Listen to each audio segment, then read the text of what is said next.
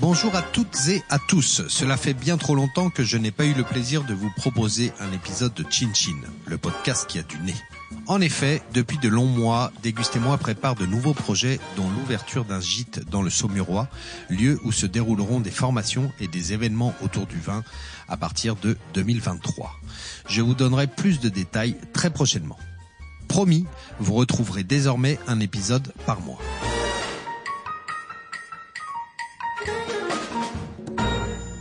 Aujourd'hui, nous partons à la rencontre de Frédéric Haus, dans la Loire, plus précisément dans le Saumurois. Après une première vie dans le cinéma, comme cadreur, Frédéric décide d'effectuer un virage à 360 degrés et devient donc jeune vigneron à la quarantaine. Il signe son premier millésime en 2021 et compte bien en concocter de nombreux autres. Nous parlerons entre autres des raisons l'ayant poussé à devenir vigneron, d'entraide entre les vignerons, des bonheurs et difficultés du début d'activité et de chenin bien sûr. J'ai le plaisir de recevoir aujourd'hui Frédéric Hauss du domaine Les Infiltrés. Néo-vigneron installé depuis 2021 à côté de Saumur avec des vignes sur les appellations Saumur puis Notre-Dame et Anjou. Salut Fred Peux-tu commencer par te présenter en quelques mots, s'il te plaît? Je suis néo-vigneron. Avant, je travaillais dans le cinéma. J'étais assistant caméra. J'ai 44 ans bientôt. Voilà, j'ai travaillé euh, 20 ans dans le cinéma et je me suis reconverti euh, dans la vigne et le vin. Alors pourquoi t'as arrêté ton, ton précédent métier? Euh, Qu'est-ce qui t'a poussé euh, à devenir vigneron? T'as eu, as eu un, un, déclic, un rêve? Ah. Qu'est-ce qui s'est passé? Alors euh, ce, cette transition, c'est une combinaison de facteurs, on va dire. Le premier facteur, c'est que j'étais urbain. Hein. J'ai passé dix ans à Paris et dix ans à Lille. Et euh, comme beaucoup euh, d'urbains, envie de nature, envie de se rapprocher de la terre. Alors voilà, c'est des grands mots, mais pour moi, ça avait du sens, en tout cas, de faire cette transition-là. Ensuite, euh, le deuxième facteur, euh, c'est un facteur un peu plus politique, on va dire. J'ai euh, dans ma vie pas mal lutté contre les inégalités, contre toutes sortes de dominations.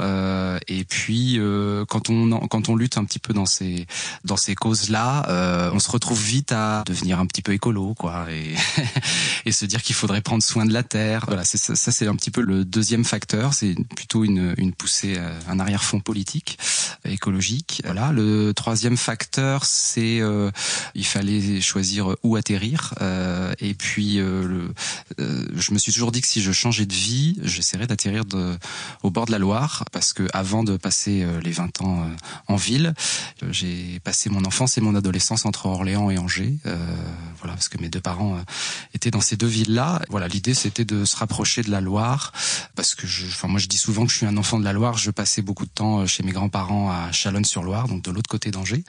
Et mon grand-père était vigneron amateur. Voilà, il avait 30 arts de gamay, un petit peu de chenin et un peu de cabernet. Et il était amateur au sens où il faisait ça pour pour la famille, ouais, pour échanger six bouteilles contre son garagiste à avec son garagiste quand ce, ce, ce garagiste lui réparait sa 4L. Voilà, donc j'ai toujours eu des bons souvenirs de cache-cache avec mon frère dans les vignes de, de mon grand-père. Donc tu bossais un petit peu avec lui euh, dans les vignes ou pas, que, pas, pas, tellement. C'est plutôt, c'était plutôt les ambiances parce que sa, sa vigne de Cabernet était au pied d'un ancien four à chaud et euh, il y avait un petit côté médiéval. Euh, voilà et puis on passait souvent avec mon frère des mois d'août super à, jouer, euh, à jouer pendant que lui bossait. Euh, donc il, il, nous emmenait dans sa 4L et puis euh, à la fin de la journée, il nous ramenait deux trois grappes de raisin et qu'on qu mangeait comme ça pour se désaltérer et voilà. Enfin ça, ça c'est des souvenirs, c'est des souvenirs super que j'ai de, de Chalonne, Chalonne-sur-Loire. Je suis assez attaché à ce, ce fleuve. J'aime beaucoup aussi le, le fait que effectivement c'est le dernier fleuve sauvage d'Europe. Enfin, en tout cas quand on le compare au Rhône ou à la Seine, c'est vrai qu'il y a encore quelques espaces sauvages. Il n'est pas euh, totalement euh, colonisé par euh, la civilisation, les aménageurs, le béton. Donc c'est des paysages quand même toujours assez sauvages, ouais, assez sauvages et, et, et, sympathiques à voir. Les couchers de soleil sont magnifiques. Mmh. Voilà. Mmh. Quand... Ah, il y a des lumières. il y a des lumières il y a beaucoup de photographes qui disent qu'ils adorent, enfin que c'est une des régions d'ailleurs qu'ils préfèrent à cause des lumières. Ouais, des, ouais non, les lumières, sont extraordinaires. c'est vrai. Donc donc ça n'a pas vraiment été un déclic, c'est plus un cheminement en fait qui t'a fait euh, qui t'a fait un moment euh, dériver euh, doucement et, et, et, un moment de dire ok c'est c'est maintenant. Voilà c'est ça c'est c'est effectivement un cheminement. J'ai été aidé en ça par une expérience de quelqu'un qui faisait le même métier que moi, assistant caméra dans le cinéma, qui s'appelle Alexis Robin, avec sa compagne Léna Perdu. Il a monté un domaine en Ardèche qui s'appelle les Bois Perdus. Et puis je l'ai eu beaucoup au téléphone. ça ça m'a beaucoup inspiré. Euh, et puis j'ai passé quelques vacances euh, d'été euh, en Bourgogne, du côté d'Auxerre. et là j'ai rencontré, je suis allé vraiment à la rencontre des vignerons du côté d'Irancy, voilà tout, ce qui est côte d'Auxerre, etc. j'ai rencontré un super vigneron du côté des coteaux de Tanné et ce monsieur qui s'appelle Pierre Hervé. Euh, Vers Mailly-le-Château. Ouais, en, dessous de Clam, entre Clamcy et Vézelay. Fin du fin du Morvan, enfin début du Morvan. Début du Morvan, voilà. Et donc j'étais allé déguster ses vins et euh, j'étais très fasciné par son histoire. C'est un ancien instituteur en fait. D'accord.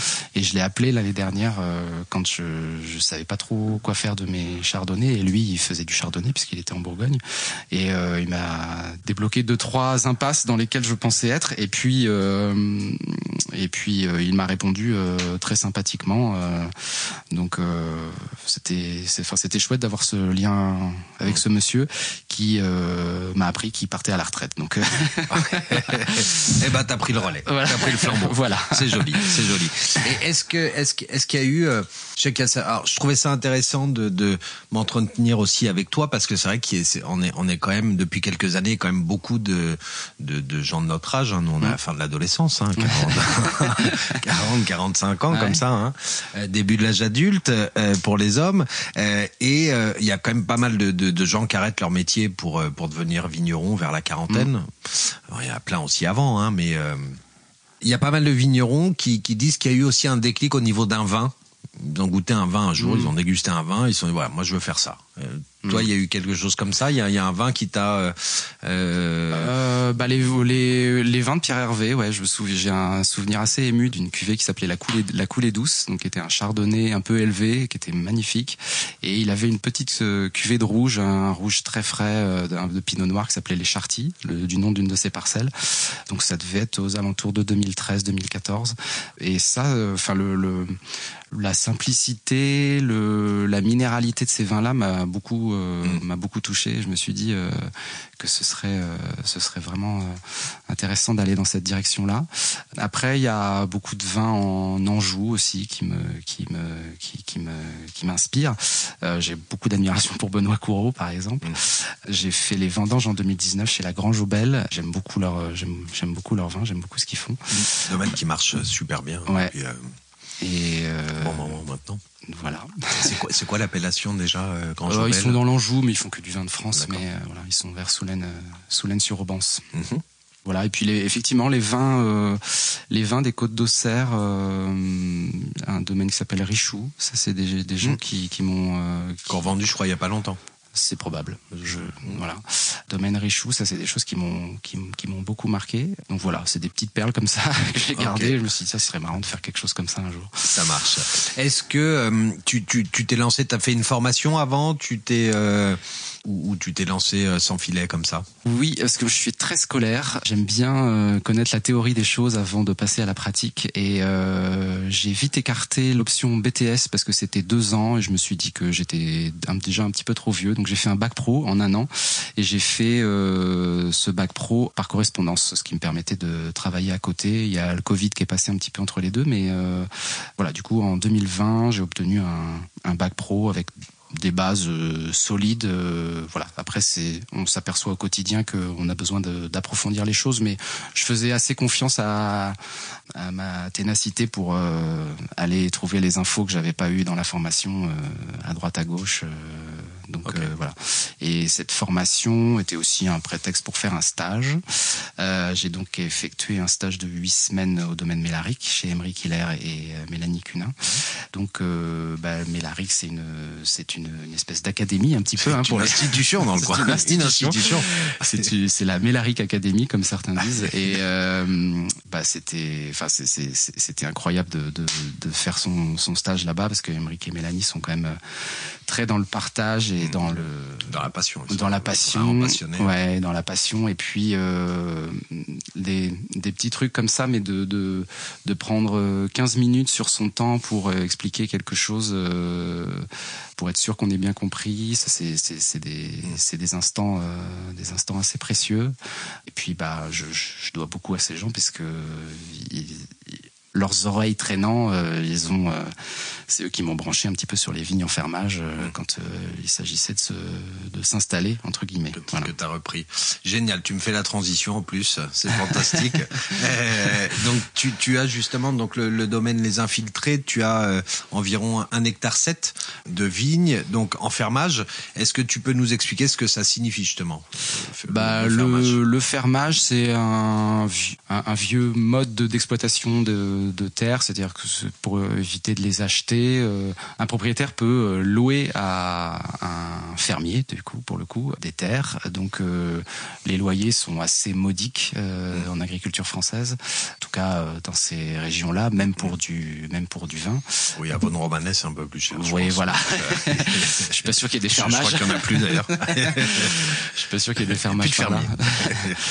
euh, c'est une des nombreuses options pour se lancer euh, sans trop se ruiner quoi. Et, mm. alors c'est c'est un système un peu précaire. Alors normalement euh, le bail il est réglé, enfin il est signé pour 9 ans entre un propriétaire et son fermier, mais voilà il y a toujours des petits euh, des petits arrangements qu'on peut faire mais en tout cas c'est une c'est une manière euh, très économique de se lancer et hmm. de, de, de montrer tu, peux nous donner euh, une, une, idée de, de, prix juste pour, pour les gens qui, qui nous écoutent qui voudraient se lancer aussi? Ah, bah, j'ai pas fait le calcul que ça puisse les, les, inciter. Une, ou une fourchette ouais, par pour an un sur un hectare. Ouais un hectare, là pour un hectare 70 je dois payer 1100 ou 1200 euros par an. Par an. Hmm.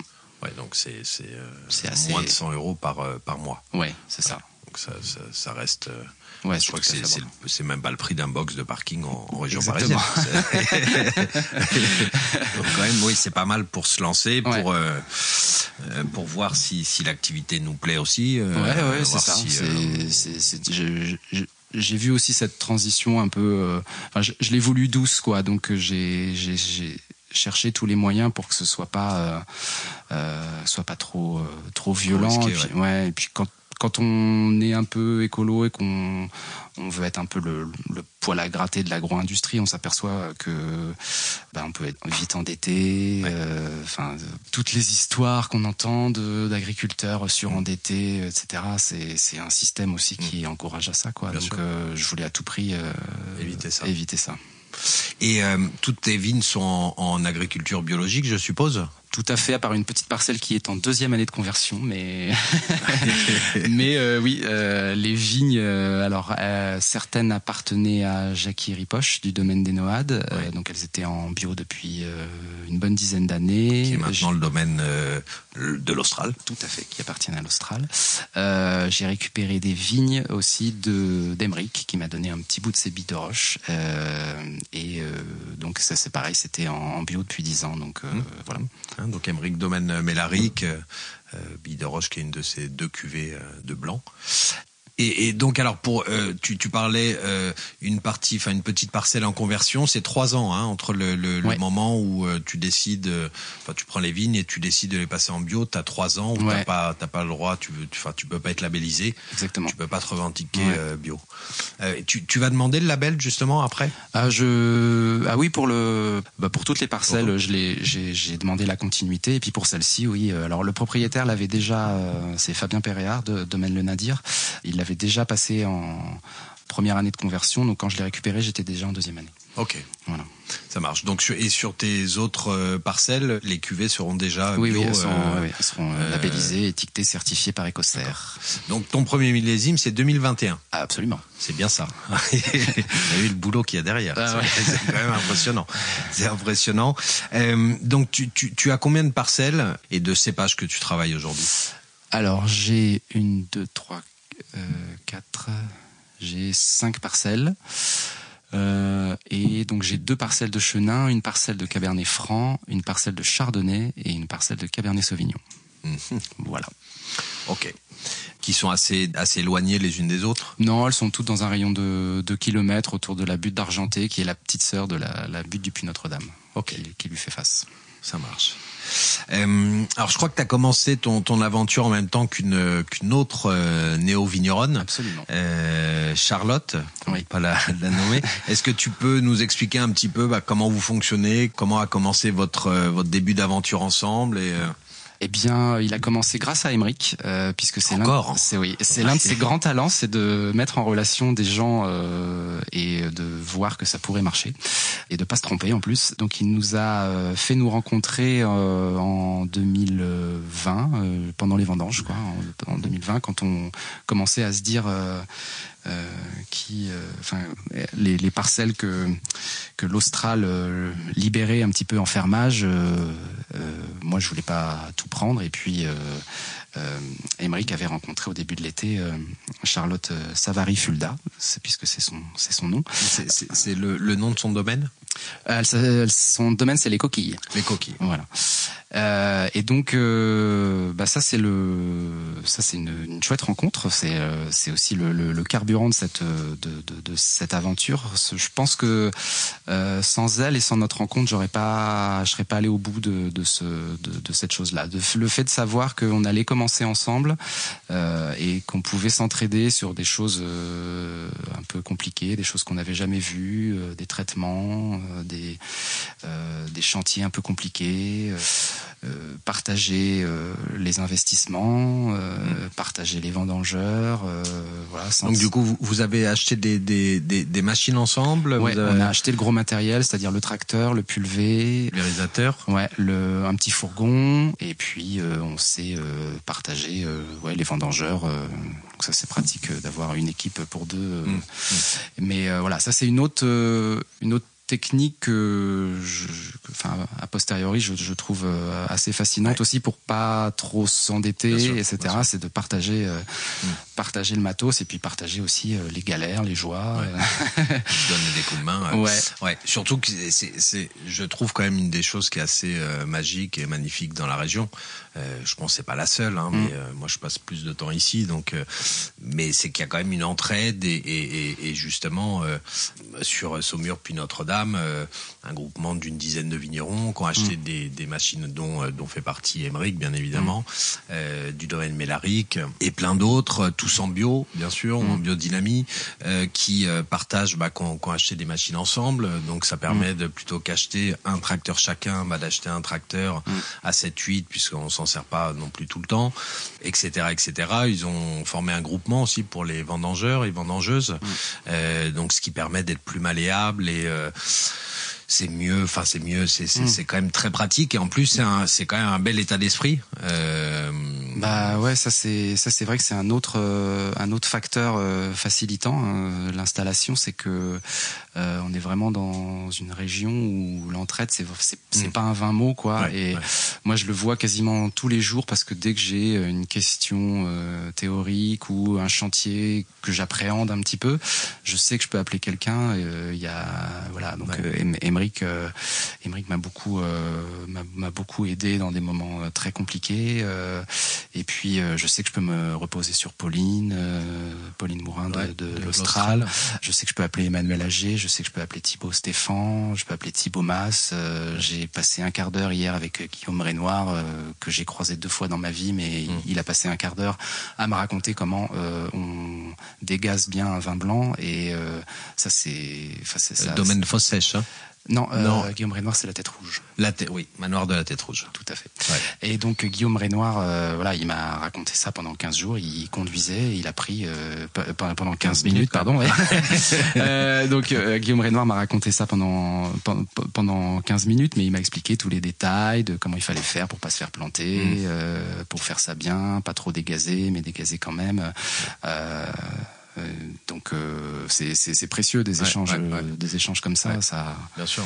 Et, bon, je pense qu'il y a, d'autres régions aussi comme ça, mais je me rappelle avoir entendu il y a pas si longtemps, il y a, il y a deux trois mois, une vigneronne dans le Bordelais qui disait qu'elle, ce qui, enfin, ce qui avait été le plus compliqué pour elle, c'est justement ce manque d'entraide, mmh.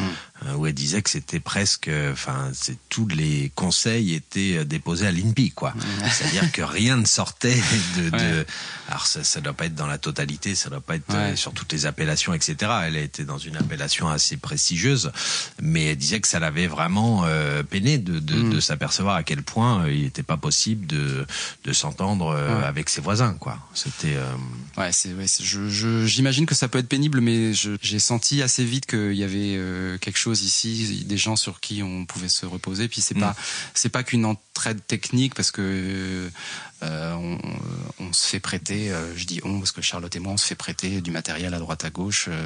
Les, les, gens sont, sont, sont hyper généreux, et mais ils sont aussi généreux en je dirais en, humanité et je, enfin je, dois beaucoup à, Pauline qui au début où je, je tâtonnais un petit peu euh, m'a dit mais tu sais euh, nous au début euh, on savait pas faire grand chose et puis mm. euh, t'apprends en faisant mm. et euh, on, on, est là. Si t'as des questions tu mm. tu donc je, je... une bienveillance euh, ouais une bienveillance une bienveillance qui est quand même fort agréable ouais fort agréable sachant que tous ces gens-là ont beaucoup de travail à faire mais ils, trouvent toujours un ils moment, trouvent toujours cinq minutes pour pour répondre aux questions ça c'est grandiose. Je, je, je, pense aussi qu'il y a, a peut-être une une des raisons aussi qui explique cela. Alors c'est c'est quand même une des régions où on peut encore acheter de la vigne quand même Mmh. À part sur certaines appellations euh, où euh, je passe à venir, on doit être à plus, plus de 100 000 euros l'hectare. Je sais pas, Probable, le, sais pas le montant exact, mais euh, mais en Anjou, euh, Saumur, mmh. puis Notre-Dame, euh, Saumur, on peut trouver des parcelles à 10, 10 000 euros l'hectare, 15 000, ouais. 20 000. Mmh.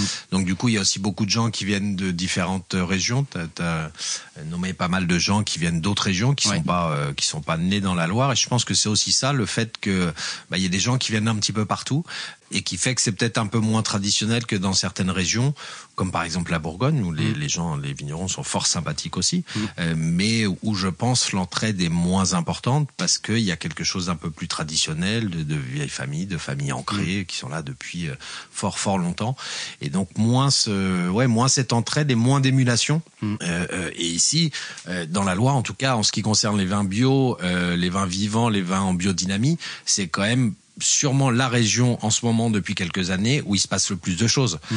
Euh, on a fait une formation ensemble euh, avec Marc Angéli et ouais. euh, j'ai oublié le nom de, de, Stéphane Rocher et Stéphane Rocher et qui, qui nous disait qu'ils en fait on se demande pas si tout va passer en bio. On sait que tout va passer en bio, que mmh. toutes les villes vont passer en bio. On se demande quand. Est-ce que ça sera dans 10 ans, dans 12 ans, dans 15 ans? Et euh, y a, y a, pour l'instant, il n'y a pas d'égal. Enfin, en ce moment, il n'y a pas vraiment d'égal en France, même si ça croît de partout. Mais euh, la Loire, c'est quand même en ce moment un peu le, le, ça le la, la, locomotive. Quoi. Ouais. C'est, c'est, ça bouge de partout. Il n'y a jamais eu autant de bons vins. Euh, et en plus, comme c'est pas non plus, enfin, on peut encore acheter des, des vignes. Bah, du coup, les vignerons euh, peuvent faire des essais, essayer de nouvelles cuvées, nouvelles méthodes de vinification, etc. Mm. Ce qui est plus compliqué quand on a acheté un hectare à 800 000 euros, bon bah euh, c'est sûr que non mais il faut faut, oui, faut, aussi, ça, euh, faut aussi euh, ouais. malheureusement il y a, y a quand même enfin en tout cas c'est comme ça il y a il y a quand même ce facteur là aussi mmh. je pense enfin c'est mon avis hein mais qui fait que bah ça, bouge aussi et et il y a plein de choses qui se passent donc c'est assez génial quand même. Alors parlons un petit peu de, enfin pas un petit peu d'ailleurs, parlons de tes vins. Euh, après, après avoir parlé de tes vignes, tu as combien de cuvées euh, Est-ce que tu peux nous les nous les décrire, nous en parler? Oui, alors euh, il y a encore beaucoup de choses en, en mode expérimental, mais euh, avec la parcelle de Chardonnay, donc moi je raisonne un peu euh, en parcellaire, on va dire. Je suis pas tellement dans les, les assemblages, contrairement à Charlotte qui est beaucoup plus mmh. pointue là-dessus. Vision plus bourguignonne. Ouais, j'ai une vision un peu plus bourguignonne, on va dire.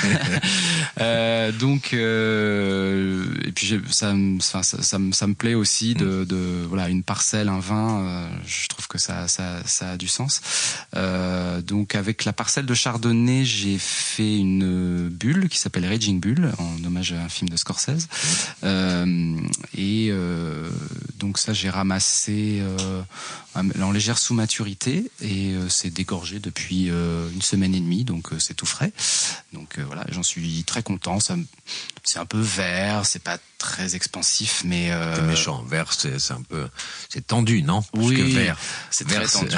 Alors on va dire que c'est très tendu, euh, mais moi je l'aime beaucoup parce que je vois très bien ça sur des tables d'apéro euh, au début de mm. l'été quand il va faire très chaud, et je sais que ça va être, euh, ça, ça, ça, ça, va être très bien. Enfin, en tout cas, il y a une, une espèce de radicalité que j'aime bien dans ce, dans, mm. dans ces bulles là. Dix jours plus tard, j'ai ramassé le reste des chardonnays avec mes vendangeuses et mes vendangeurs. J'ai fait un vin blanc sec que j'ai vinifié dans une jarre qu'on m'a prêté parce que il faut aussi dire que avec Charlotte on est accueilli dans un domaine euh, qui s'appelle le Vieux Pressoir. Donc le, le, le, gérant de ce domaine qui s'appelle Frédéric Etienne euh, nous a accueillis. Euh, enfin, on s'est dit c'est le le Père Noël quoi ce gars-là. On, on, pouvait poser nos cuves n'importe où. On a utilisé son pressoir. Euh, enfin voilà. Donc il faut faut rendre hommage aussi à, à cette forme d'entraide là quoi parce que acheter acheter un hangar, l'isoler, enfin c'est beaucoup de temps, beaucoup d'énergie et surtout beaucoup d'argent. Là, pendant un an ou deux, on peut squatter, on va dire, j'ai pas d'autres mots, on peut squatter chez lui, mais il nous accueille les bras ouverts et puis il nous a démerdé pas mal de pas mal de soucis, donc c'était c'était chouette de l'avoir. Donc ce monsieur, un petit en naturel un pétillant naturel. Je reviens à tes vins hein, parce que tu. Ouais. ouais je, Excuse-moi. Hein, non mais c'est important de. Bien sûr, de, bien sûr. De, de non mais c'est en, en, plus que tu disais tout à l'heure. Ça c'est le, le, le, parcours, le début du parcours est jalonné de, de belles rencontres comme bah, ça, ouais. de, de, belles choses. Quoi. Yes. Donc, euh... Euh, donc un pétillant naturel, euh, un vin blanc sec de chardonnay élevé en jarre. J'ai fait aussi avec le cabernet sauvignon une espèce de simili semi-carbo, moitié grappé, moitié grappe entière. Alors semi-carbo, donc semi-carbonique. Est-ce que tu peux nous, nous, juste en quelques mots nous expliquer ce que ça signifie? Alors la macération carbonique, c'est donc une méthode qui est utilisée dans le, Beaujolais pour euh, euh, faire des vins euh, très frais. ça. là tu, me prends un petit peu de cours, mais non, mais juste, le, enfin oui, comme dans le Beaujolais justement, le enfin ce qu'on recherche dans la euh, carbo, le, dans la macération carbonique ou semi-carbonique, c'est de dégager le, le, côté fruité des vins oui. euh, et pas trop de matière, pas trop de tanin, d'avoir un côté fruité euh, très important. Voilà, c'est une macération qui se fait en, en grappe entière sous atmosphère saturée de CO2. Donc il oui. y a une première fermentation qui a lieu à l'intérieur des, des baies de raisin. Mmh. Donc voilà, c'est ça qui donne ce, ce, ce, côté particulier fruité au, au vin mmh. du, du Beaujolais. Ce qui, ce qui est, ce qui est assez rare, je pense, avec du Cabernet euh, Sauvignon, parce que c'est euh, quand même ouais. pas du Gamay, quoi. Non. c'est pas un peu plus rustique. Non, euh, bah, même, où, euh... ouais, mais c'est ce que tu disais. Je me, je, c'est une des joies du métier, c'est la grande liberté que ouais. qu'on a pour, euh, enfin voilà, pour inventer des choses et faire un peu ce qu'on a envie. Et donc moi j'ai fait une, une la semi-carbo, c'est un peu le même principe, sauf qu'on utilise le le CO2 de la fermentation qui a lieu en bas de cuve pour saturer le, le, le, le haut de la cuve. Okay en, en, en, gaz carbonique. Ouais, donc ouais. euh, voilà. Et après le, le cette cuvée, donc c'est une cuvée qu'on dégustera tout à l'heure. Tout à fait. Euh, c'est c'est après c'est un élevage en cuve béton. En... Non, c'est en cuve inox parce que j'avais envie de garder ce que cette fermentation un peu pas bizarre mais euh, peut-être inadaptée au cabernet sauvignon m'avait donné euh, dans mmh. les deux trois premiers jours de macération. Mmh. Et euh, je me suis dit que le voilà l'inox ça ça conserverait assez ce bien côté, ce, ouais, ce côté Pepsi ouais. frais. Tout à fait. Euh. Ok. Tu, tu parlais du, du premier blanc en donc qui est un pétillant naturel. Donc en, en gros, bon, enfin souvent soit la méthode traditionnelle comme en Champagne mm. ou euh, ou euh, ou à Vouvray, Montlouis dans le coin, etc. Euh, où donc on a on a on fait un premier vin blanc, un vin de base, Mm. et après on va ajouter des levures, des levures et du sucre, et donc on a une seconde fermentation. Euh, là, est-ce que tu peux nous expliquer rapidement aussi le le, bah, le le le processus pour un pour un pétillant naturel, Alors effectivement, dit euh, pétnat dit pétnat. Hein Euh, bah, pour un pétillant naturel, euh, c'est tout simple. On utilise le CO2 que, que produisent les levures en, en, en mangeant le sucre, tout simplement. On commence une, une fermentation de vin blanc euh, traditionnel. Classique. Et classique. Et puis euh, donc le, le, le taux de sucre descend au fur et à mesure que les levures le, mangent, le métabolisent en tout cas. Euh, et puis euh, à un certain taux de sucre, donc on vise entre 15 et 20 grammes par litre de sucre résiduel. On met en bouteille le jus qu'on a. Et donc la fin de fermentation produit du CO2 dans la bouteille. Ouais. Voilà. Et euh, donc après, on, malheureusement, on met pas que du jus, donc il y a des lits, un peu de bourbe qui reste dans la bouteille, donc on est obligé de dégorger Mmh. avant, avant de, de Comme on fait pour les méthodes traditionnelles aussi d'ailleurs. Donc, euh, donc voilà, le, le pétillant naturel euh, ne fait pas appel à une liqueur. euh, Voilà, non mais c'est vraiment naturel parce qu'une Ouais. méthode traditionnelle c'est quelque chose de c'est pas c'est c'est rien de négatif là-dedans hein, Non, mais non, de, non. de moins naturel c'est quelque chose euh, sans la main de l'homme c'est pas possible quoi Ouais. il faut euh, ok ok ok alors maintenant on va parler d'un truc euh, de d'un petit événement un peu moins marrant que tes vins je suis Mhm. désolé on va arriver à un sujet qui qui, est, qui est moins qui est moins rigolo mais malheureusement encore d'actualité ces jours-ci nous sommes le vendredi 1er avril Ouais. donc je voulais qu'on parle un petit peu du gel de ce satané gel Ouais. Qui empoisonne la, la vie de nombreux vignerons et, et agriculteurs d'ailleurs Mm. euh, euh, un petit peu partout maintenant Mm. euh, en France. Donc juste pour remettre les choses dans leur contexte, euh, il y a il y a il y a trois quatre jours, il faisait presque 20 degrés Mm. quand même. C'était euh, assez euh, assez estival comme temps. Euh, là, il doit faire à l'heure où on parle, il doit être 19 h il doit faire 4 degrés, quelque Grand chose comme ça, avec un ressenti peut-être à moins 2 Ouais. avec un vent venu, on a l'impression d'être un petit peu à Val d'Isère, quoi, Ouais. un, un côté très très ski, d'où le, le, le, le bruit du crépitement de la cheminée d'ailleurs, hein, Mm. hein, c'est quand même euh, euh, appréciable là. Ils annoncent là donc des, des nuits, des petits matins entre moins 1 et moins 3 degrés Mm. euh, dans les deux trois jours à venir. En plus, comme il y a eu le redout, il y a eu un redout assez important. euh, bah du coup, les les, les bourgeons euh, sont sortis. sont sortis. On voit plein de pommiers en fleurs, Ouais. de fleurs alors qu'il y avait rien dix jours avant. C'est assez incroyable. Il y a même du lilas là. Juste à côté, c'est quand même assez précoce. Donc t'es t'es euh, t'es t'es sur le pied de guerre pour euh, pour les jours à venir. euh, Ben oui, après je je vais faire avec mes mes, mes maigres moyens. L'année dernière, j'étais très motivé, donc j'ai acheté une palette de bougies de bougies chauffantes. J'ai essayé Ouais. d'en prendre des pas trop pas trop dégueux, pas trop Mmh, euh, mmh. donc des sans pétrole, on va dire. Euh, et puis je pense que ça a quand même sauvé une parcelle qui était dans un endroit où ça a gelé. Donc en fait, juste pour euh, pour euh, bien Ouais. expliquer, c'est euh, on voit souvent des images à la télé. C'est souvent à Chablis. Je, je sais Ouais. pas pourquoi. Ils, bon, alors Chablis, c'est vrai que les pauvres, ils ont Ah, beaucoup de beaucoup de gel C'est quand plus même. continental, donc Ouais, il, il ces derniers- plus, rapidement. Ces dernières années. Mais donc c'est des bougies qu'on allume et qui Oui. permettent de, de qu'on met Alors, sur le sol. Ça, on appelle ça des bougies, mais c'est des espèces de mini bras zéro, quoi. hein. Euh, donc euh, voilà, il y a une, une mèche et puis euh, une espèce de paraffine, euh, plus ou moins naturelle. Ça crée des flammes et une atmosphère. euh, Ça réchauffe. Ça réchauffe, voilà. Et donc. euh, Et l'an dernier, ça, ça, ça a marché les, les, les, les parcelles où tu as pu. euh, Ouais, je, je, je pense. Je sais pas si c'est que ça a marché ou si c'est que la vigne a compensé après parce que euh, mon voisin qui ne s'était pas protégé euh, fait à peu près les mêmes rendements que moi, mais, mais euh, bon, voilà. Euh, Mais t'avais besoin de faire quelque chose. ouais, non, je- y a pas de ça un peu. Non, bah, je me, Non ouais, je me disais que, enfin voilà, la première année, il fallait pas trop, euh, fall- fallait pas trop déconner quoi. Il fallait, Mm. il y, a, y, a, y a un péril qui arrivé, il fallait le, le- Ouais. essayer de le surmonter. Et puis euh, euh, l'année dernière, c'était particulier parce que ça a duré très longtemps, ça a duré presque 15 jours, avec trois, quatre nuits vraiment. Tu parles le- parce que l'an dernier il y a eu avril et mai. Il y a, ouais, il y a eu un petit gel en mai. Euh, Tu parles d'avril surtout ouais, début je parle, avril. ouais, je parle ouais. surtout de, de- d'avril, ouais.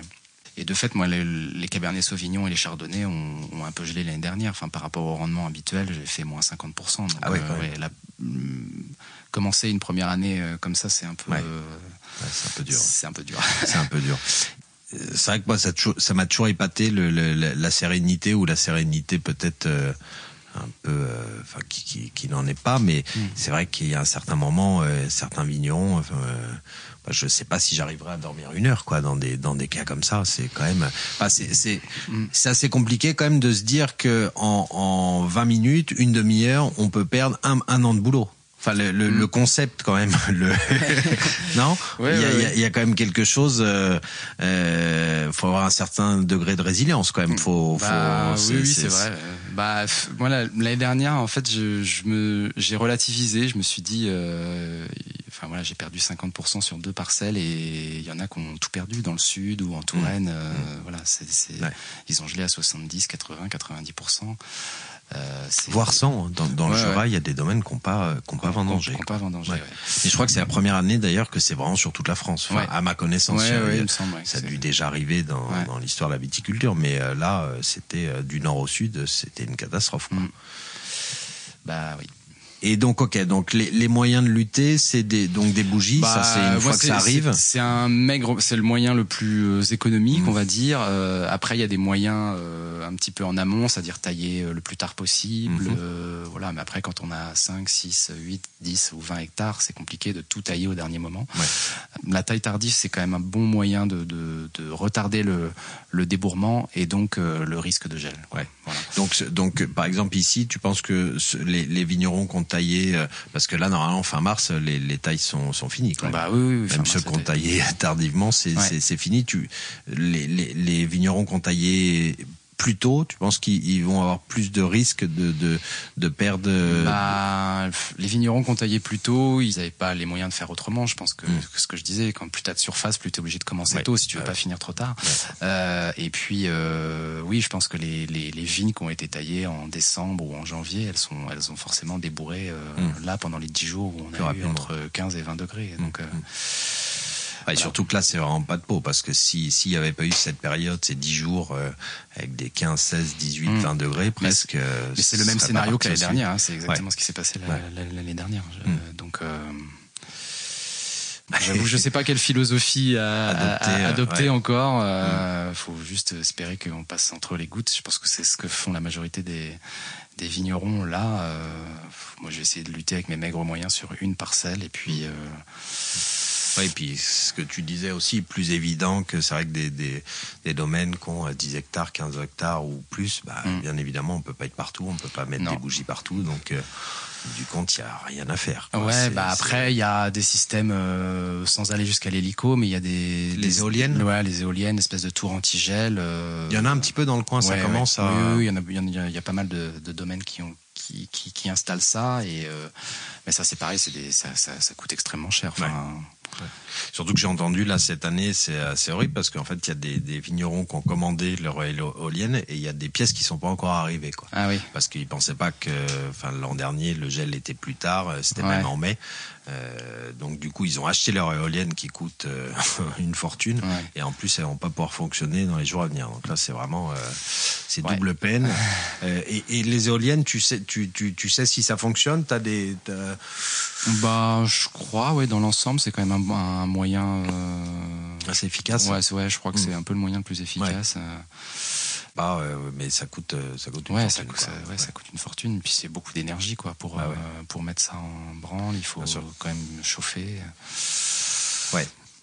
Alors, est-ce que, est-ce que tu crois Alors, euh, je, voulais aborder deux choses par rapport à ça avec toi. Je, je sais qu'il y a, il y a un petit peu moins d'un an, il y a une, une vigneronne justement en Savoie. Euh, où l'an dernier ils ont euh, perdu euh, aussi une grosse grosse partie de leur récolte, je crois 70%, euh, qui me disait que bah, il fallait un petit peu à un moment tirer les leçons du passé, que euh, qu'elle en tout cas et son et son compagnon qui gère le domaine, ils disaient que bon bah c'était en fait c'était une époque révolue, enfin la, monoculture était une époque révolue et qu'il mmh. fallait un peu se rendre à l'évidence et qu'il fallait revenir à ce qu'on faisait il y a il y a 80 ans et, et, et avant. Mmh. Euh, à savoir la polyculture. Qu'est-ce que qu'est-ce que tu penses de ça, toi?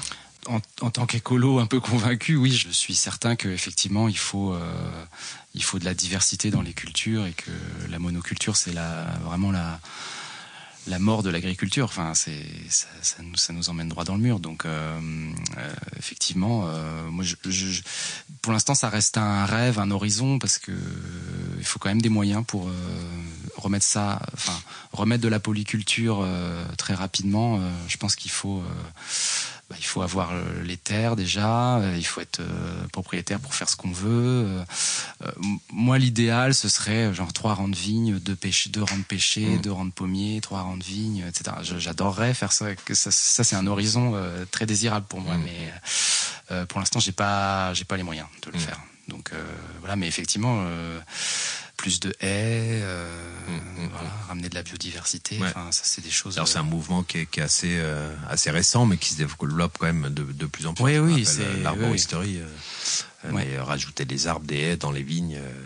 ben, ouais. C'est, c'est, ça peut être une des, une des solutions. Après, est-ce que tu penses que la, la conduite de la vigne, c'est qu'il y a une, une personne qui travaille beaucoup sur la, sur la taille de la vigne, un spécialiste de, de, de la taille qu'on appelle douce, qui disait que certains vignerons dans le coin, donc dans la Loire, euh, commençaient à, à, conduire la vigne comme on le fait par exemple sur des appellations comme Côte-Rôtie, euh, Condrieu, euh, Hermitage, donc en, en, en échalas, euh, donc avec des vignes très hautes qui sont soutenues mm. par un piquet. Donc du coup, ce qui fait que bah, les raisins sont plus hauts, donc quand il y a du gel, les mm. c'est moins embêtant. Alors tu disais qu'il y avait déjà, on en parlait rapidement tout à l'heure. Euh, tu me disais qu'il y a deux types de gel. Ouais. Euh, bah, il y a le gel radiatif, c'est le plus connu, c'est celui qui a lieu le matin quand euh, quand la chaleur emmagasinée la journée précédente s'échappe du sol et du coup fait stagner une masse d'air froid entre 0 et, et 1 mètre, quoi, entre 0 cm et 1 mètre. donc ça c'est le gel le plus connu. Il arrive souvent quand le, ciel est dégagé parce que c'est un phénomène radiatif. Donc je rentre pas dans les détails, mais voilà. Et il y a un gel qui est un petit peu plus meurtrier, qui est le gel advectif donc c'est euh, en gros c'est le vent qui déplace des masses d'air froid. Euh, du coup le gradient entre le sol et 2 euh, ou 3 mètres au-dessus du sol et le gradient de température mmh est moins élevé, très faible. Et l'an dernier, par exemple, on était sur quel type de gel en, en avril ou euh, un, les peu, années un peu les deux, je crois. Je j'étais pas encore très calé sur le mm. sur le gel. euh, je sais que les, dans les premiers jours, vers le 7-8 avril, euh, c'était du gel radiatif, mais euh, dans les 15 jours qui ont suivi, je sais qu'il y a eu des masses d'air froid aussi qui mm. se sont pas mal pas mal ramenées du nord. Donc voilà. Et est-ce que le, le, le, gel, alors je, je, pense à ça parce que donc dans le coin, on a, on a pas mal de gros lots, donc le mmh. cépage autochtone du coin et qui est moins sensible aux maladies. Et en général, on a des rendements qui sont toujours plus élevés euh, que sur le Cabernet euh, Franc, euh, mm. encore plus, encore plus sur le Chenin. Est-ce qu'il est moins sensible au gel, le gros lot aussi, ou, ou Alors, il est, il est sensible tout pareil. Le, sa particularité au gros lot, c'est que les bourgeons secondaires, c'est-à-dire ceux qui poussent après, enfin ceux qui sortent après que le bourgeon primaire ait été gelé, mm. ces bourgeons secondaires ou tertiaires sont fructifères. Mm-hmm. Donc il y a des fruits partout. Ouais. Donc euh, même ce qui n'est pas le cas pour le Cabernet Franc ou le, Chenin, ce qui est rarement le cas. Ce qui oui, oui, ce qui n'arrive quasiment pas. Mmh, mmh. Donc du coup, euh, du coup, euh, on s'en sort mieux avec du gros lot, enfin que oui. c'est pas ce gros lot. Bah, parce que, euh, Jacques euh, domaine des Noëls, disait que la, c'était l'assurance antigel le gros lot. moi, je suis sûr que le nom vient de j'ai tiré le gros lot. je suis persuadé. J'ai pas réussi à trouver encore les, les, textes ouais. quelque chose qu'il qu'il dit, mais je, j'en reste encore persuadé parce ouais. que. Ouais, c'est la taille des grappes aussi. C'est oui, c'est assez impressionnant. Quand, Et est-ce que tu crois qu'une des solutions serait justement de, de, de nouveaux cépages, d'amener de nouveaux cépages ici? Oui. Est-ce que oui, oui, bah, comme on disait tout à l'heure, moi je pense qu'on a un petit peu de retard dans la dans la plantation euh, et que effectivement il faudrait qu'on plante des des cépages peut-être un peu plus résistants au gel, euh, mais plus résistants à la sécheresse aussi, mmh. euh, des choses plus méditerranéennes sûrement. Euh. Alors c'est c'est marrant justement parce que je il y, a, il y a pas mal parce qu'il y, y a, encore des, des climato-sceptiques quand même, hein, ça existe encore. Hein. Il y en a, ouais, il y en a, il y en a, plus, y beaucoup. beaucoup. bah, il, il, on les entend un peu moins haut et fort parce ouais. que quand même ça, ça, ça, commence à devenir un petit peu euh, très déplacé cette histoire. Mais euh, il y a quand même il y a quand même des gens, bah, il y a encore pas longtemps, un, un président d'un pays assez important quand même, mmh. hein, qui disait bien évidemment que vu le froid qu'il faisait, ouais. euh, bah, il pouvait pas avoir de hausse des températures. Donc c'est malheureusement c'est encore des, des, des idées qui perdurent. Donc il y a pas mal de gens qui disent bah oui mais alors euh, justement il y a une hausse des températures, euh, c'est des conneries puisque bah là euh, Mm. euh, il va faire il va faire des températures négatives. Euh, Qu'est-ce que tu réponds à, à, à ces, Bah. à ces clim- à ces quelques Je, rép- je réponds qu'ils confondent météo et climat et que le climat c'est quelque chose qui s'aborde euh, dans la globalité d'une année et que euh, bah ça fait euh, 20 ans que euh, euh, la moyenne des températures sur la planète est euh, un demi degré ou Mmh, euh, demi degrés. euh, Et puis c'est c'est pas il y a rien de contradictoire au fait que de toute manière les températures augmentent et ça tout le monde est d'accord pour le dire à Mhm. Deux trois personnes mais et qu'il y a rien de contradictoire entre le fait que ça augmente et le fait que parfois il fasse très froid au Ouais, contraire. Oui, oui, c'est en fait le dérèglement climatique, euh, enfin le, le dérèglement induit par le réchauffement fait que les phénomènes extrêmes euh, vont se multiplier et vont être de plus en plus euh, extrêmes, quoi, enfin de plus en plus radicaux. Ouais, c'est ça. Les- les de froids, 20 degrés à moins 3, ça va être de Voilà, ça, par contre c'est assez nouveau quoi. Bah ouais, mais c'est faut faut s'y Oui, faut s'y attendre, faut s'y faire. C'est pas que c'est nouveau parce que ça a toujours existé, mais je pense que Bah, dans avant la les mois- euh, c'est je- quoi, c'est quatre années de gel sur les 6 7 dernières Bah, années. euh, c'est- oui, oui, je- je ça, doit être assez rare quand même dans, dans...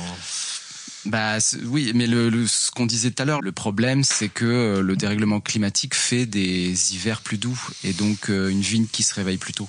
Mm. C'est ça le c'est ça le problème parce que des gels en avril, il y en a toujours eu, mais des mois de mars à 22 degrés, Oui. il y en a pas eu si Oui, souvent que ça. Donc c'est ça, c'est le fait en plus que ça serait qu'il y a un réchauffement qui, qui, qui fait que bah il y a plus de pertes quand ça gèle. Quoi. Voilà, Donc parce c'est, que ça euh, sort plus tôt. bah Voilà. La végétation sort plus tôt. Bon, euh, bah, il va falloir boire un coup quand même, non? Hein, Parce que parler de gel comme ça, euh, Ouais. Avec modération, mais on Ouais, va. euh, tu m'as déprimé, alors, là. Ouais, je suis désolé. Je suis, dé- je suis désolé, mais c'était le moment d'en parler. Euh, c'est tellement d'actualité et euh, euh, malheureusement, euh, malheureusement, c'est comme ça. Alors bon, pour se remettre de, de passer sur quelque chose de plus positif quand même, on va déguster euh, ta, ta, ta cuvée de Cabernet Sauvignon. Tout à fait. Euh, Rappelle-nous le, le, le nom de ta cuvée. Ça s'appellera a priori, euh, parce que c'est encore provisoire, mais euh, ça s'appellera pour la pour la suite du monde. Pour la suite du monde. Ah bah voilà, Donc, tu vois, bel enchaînement encore. avec Exactement. gel.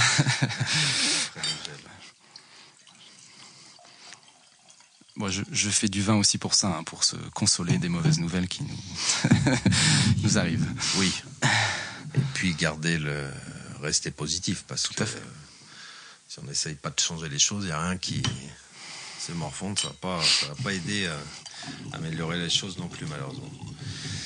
Alors, donc 2021, premier millésime. Tout à fait. Donc c'est la cuvée dont, dont tu parlais en, Oui. en macération. euh, macération se- semi-carbonique. euh, semi-carbonique. voilà, six jours de macération, ce qui est un- peut-être un peu beaucoup pour du Cabernet Sauvignon. Et euh, donc les vignes ont 80 ans. Donc moi, ça me faisait marrer de donner, Ah ouais un- ouais, de donner un petit coup de jeune à, à des Ouais. vignes aussi âgées. Ce qui Euh, est plus évident pour la grappe entière quand même. Des- Ouais. Donc c'est c'est un vin très euh, très sur le fruit, mais hum, c'est euh, Pauline qui a, qui, avait fait, qui a fait cette remarque, Pauline de l'Austral. Elle dit que avec des vieilles vignes, c'est très intéressant de faire des vins comme ça parce que ça ça leur donne un c'est un, un fruit puissance 10 quoi pour le coup et que euh, il y a quand même quand même un peu de structure. euh, Donc tu as dit semi-carbonique et après euh, Euh, semi-carbonique, euh, donc six jours de macération, Oui. et puis ensuite jus de goutte d'un côté, presse au pressoir manuel, Mhm. pressoir manuel, et puis assemblage direct des jus de presse et des jus de goutte, parce que je leur faisais confiance et que et, et que j'avais besoin de volume euh, aussi. Élevage euh, élevage en inox, en inox, Voilà. cuve inox. cuve inox Ok. depuis euh, novembre, donc C'était une volonté de pour garder le fruit justement de de, pas les passer sous bois, de les pas les mettre. Oui, c'est ça. L'inox, c'est aussi un matériau qui, qui, qui évite les échanges avec le avec le- l'air. Avec l'air, ouais. mm. ouais. On voit bien hein, quand même que c'est une euh, semi à, à la couleur déjà. hein, Ouais. C'est une semi-carbo parce que le Cabernet Sauvignon, ça donne quand même des vins qui sont bien noirs. Ouais. Là, on a, on a quelque chose euh, qui ressemble plus, euh, se rapproche plus d'un Pinot Noir que d'un que d'un Cabernet Sauvignon. Alors c'est marrant ce n'est parce que je trouve qu'en même temps il y a un côté assez sudiste quand même avec des fruits bien mûrs et en même temps il y a le côté euh, euh, végétal mais dans le bon côté mm. euh, un petit peu un petit peu ronce comme ça je suis rarement des ronces hein, mais mm. le, le côté beau végétal mm. bah, pas du tout le côté poivron vert qu'on a quand le cabernet sauvignon est pas mûr. Mais le joli côté variétal c'est assez marrant le, le ces deux côtés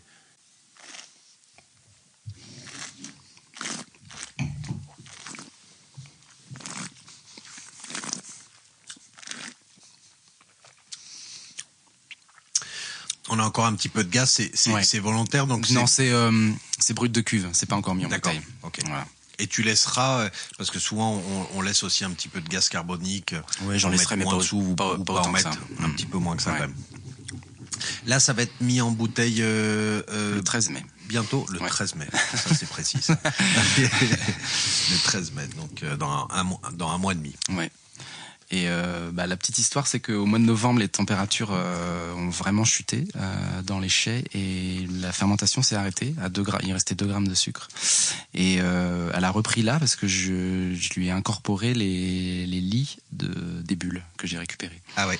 Voilà, j'ai récupéré les lits des bulles et je les ai remis. Donc ça a permis de, de rebooster un petit peu et de, de, de, finir la fermentation. Et là, c'est ta, ta il reste un, un, petit gramme encore, mais j'ai bon espoir que ça soit terminé d'ici.